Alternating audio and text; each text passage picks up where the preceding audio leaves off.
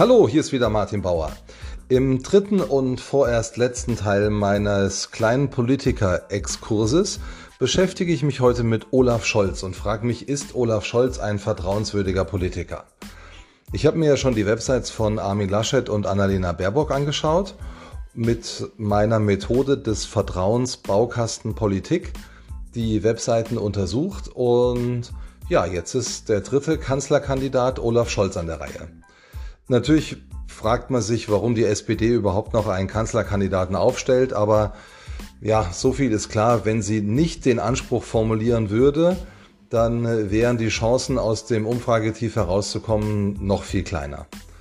Und um das Vertrauen der potenziellen Wähler zu werben, ist in jedem Fall eine ganz entscheidende Grundlage. Also schauen wir uns doch mal an, wie Olaf Scholz auf seiner Webseite dabei vorgeht. Zunächst zum Thema Wählerorientierung. Hier geht es darum zu schauen, ob sich der Kandidat für die Kanzlerschaft der Bundesrepublik Deutschland eine Meinung gebildet hat zu den Themen, die die Menschen wirklich interessieren. Und aus allen Umfragen kommen in etwas unterschiedlichen Reihenfolgen dabei die fünf Schwerpunkte heraus. Es ist Corona, Klima, Soziales, Integration und Bildung. Das Soziale ist natürlich die DNA der SPD und gleich auf der Homepage von Olaf Scholz direkt präsent. Da kann man also ganz schnell einen Haken dran machen. Es geht dann weiter auf der Unterseite Meine Ziele und hier benennt er die Hauptpunkte Klimaschutz, Mobilität, Digitalisierung und Gesundheitsversorgung. Dazu gibt es noch zwei Teaser, die die Themen Respekt und Europa beschreiben. Neben dem Sozialen sind also die beiden wichtigsten aktuellen Themen, nämlich Corona mit dem Punkt Gesundheitsversorgung und Klima sehr gut vertreten. Der Komplex Ausländer und Integration ist aber überraschenderweise nur ganz marginal unter der Überschrift Respekt mit einem Satz äh, und mit einem Foto, wo er beim Händeschütteln mit einem vermutlich türkischstämmigen Obsthändler zu sehen ist, abgebildet das äh, fand ich überraschend. Eine klare Positionierung zu diesem wichtigen Thema hier fehlt und ja, ist eindeutig eine Lücke.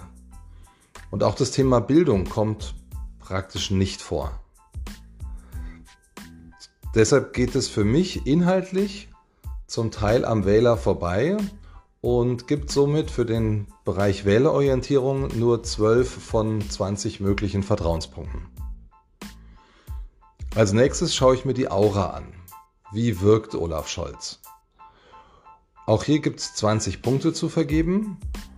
Und als erstes muss man klar sagen, Style hat die SPD. Das ist überhaupt keine Frage. Auf der Startseite ist neben dem SPD-Rot ein Olaf Scholz in einem angeschnittenen Schwarz-Weiß-Foto zu sehen. Und das sieht sehr cool aus. Und auch der ganze Rest der Seite ist wirklich mit coolen Elementen aufgebaut. Dazu gibt es oben gleich ein großes Statement, das Olaf Scholz und sein Denken knapp und präzise auf den Punkt bringt. Also so für die Marke Olaf Scholz, wie sie auf der Webseite rüberkommt, gibt es volle vier Punkte. Die Seite hat auch gute Texte, schöne Fotos, kommt schnell auf den Punkt, ist für jeden sehr einfach zu überschauen, deshalb für die Klarheit auch vier Punkte. Ja, dann zum Punkt Entschiedenheit. Da gibt es direkt auf der Startseite den Satz, dafür kämpfe ich mit Leib und Seele, mit Herz und Verstand. Wow, da will es einer wissen. Direkt darunter kommt dann ein ganzer Absatz, der überschrieben ist mit Ich will das machen. Mit einer Aufzählung an Punkten, die Olaf Scholz anpacken will. Also ich bin geneigt, da mehr als die verfügbaren vier Punkte zu vergeben. Vielleicht ein Extrapunkt für besondere Entschiedenheit angesichts der aussichtslosen Lage. Aber es bleibt natürlich bei, den, bei den verfügbaren vier Punkten und für Entschiedenheit gibt es die auch. Damit komme ich zur Innovationskraft. Traue ich Olaf Scholz anhand der Inhalte seiner Webseite zu, neue Entwicklungen aufzunehmen und neue Anstöße zu geben. Da lese ich dann, es soll das modernste und klimafreundlichste Mobilitätssystem Europas aufgebaut werden. Oder wir wollen auch bei der Halbleiterfertigung, zum Beispiel bei der künstlichen Intelligenz oder Quantencomputing Spitze sein. Da ist dann gar von einer Gigabit-Gesellschaft die Rede. Ich finde es ja toll, dass ein Politiker überhaupt mit KI was anfangen kann. Das klingt also alles nicht schlecht. Und auch die Potenziale der Digitalisierung für die Verbesserung von Diagnosen sollen genutzt werden und dass im Gesundheitswesen die Digitalisierung kilometerweit hinterherhängt, da kann man nur sagen, vielen Dank, dass das einem wichtigen Politiker aufgefallen ist und hoffentlich tut sich da was. Es werden also eine ganze Reihe an Innovationsfeldern angesprochen, wo man dann die Fantasie haben kann, sich vorzustellen, was man damit wohl erreichen könnte. Deshalb gebe ich auch hier vier Punkte. Und auch bei der Beständigkeit ist nichts auszusetzen. Ähm, der ganze Lebenslauf von, von Olaf Scholz ist sehr aus, aus einem Guss und ähm, der ganze Weg von den Jusos bis zum Vizekanzler ähm, absolut stringent. Also auch da gibt es vier Punkte. Ja, Im dritten Bereich mit insgesamt 20 möglichen Punkten schaue ich mir die Kompetenz an mit den beiden Schwerpunkten Erfahrung und Leidenschaft. Fachwissen und Prozesswissen als Bestandteile der Kompetenz habe ich ausgeklammert für speziell für Politiker, weil viele Politiker fachfremd einen guten Job machen und es auch von den Bürgern nicht vorausgesetzt wird, dass man bestimmte Kenntnisse mitbringt. Erfahrung ist ganz klar ein großes Plus von Olaf Scholz. Er war SPD-Generalsekretär, Bundesminister für Arbeit und Soziales, erster Bürgermeister von Hamburg und jetzt eben zuletzt Vizekanzler und Finanzminister mit internationalen Kontakten, die man auch sieht anhand der Fotos auf der Webseite. Da muss man sagen, mehr geht kaum. Und zum Thema Leidenschaft, da ist es so, dass Olaf Scholz für Menschen, die nicht aus Norddeutschland kommen, manchmal etwas spröde wirkt. Aber ich schaue mir ja nur die Webseite an und auf der Webseite sehe ich dann Texte, wo steht, ich will, Punkt, Punkt, Punkt. Und ich kämpfe für, du, du, du. Ich setze mich dafür ein. Ich trieb energisch voran. Also Hut ab, hier wird Leidenschaft direkt spürbar und deshalb gibt es insgesamt für den Bereich Kompetenz die vollen 20 Vertrauenspunkte. Ergebnisse als nächster Bereich haben grundsätzlich eine große Strahlkraft.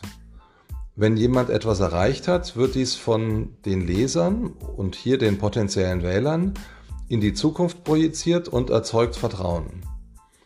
Und da gibt es einiges zu finden auf der Webseite. Das ist gut gemacht. Da steht zum Beispiel, ich entwickelte das Instrument der Kurzarbeit weiter. Oder als Hamburger Bürgermeister wichtige Ziele voranbringen, zum Beispiel gebührenfreie Kitas und flächendeckend Ganztagsschulen. Und ich trieb den Wohnungsbau früh und energisch voran. Das wird also greifbar, was er erreicht hat, welche Resultate aus seinem politischen Wirken hervorgegangen sind.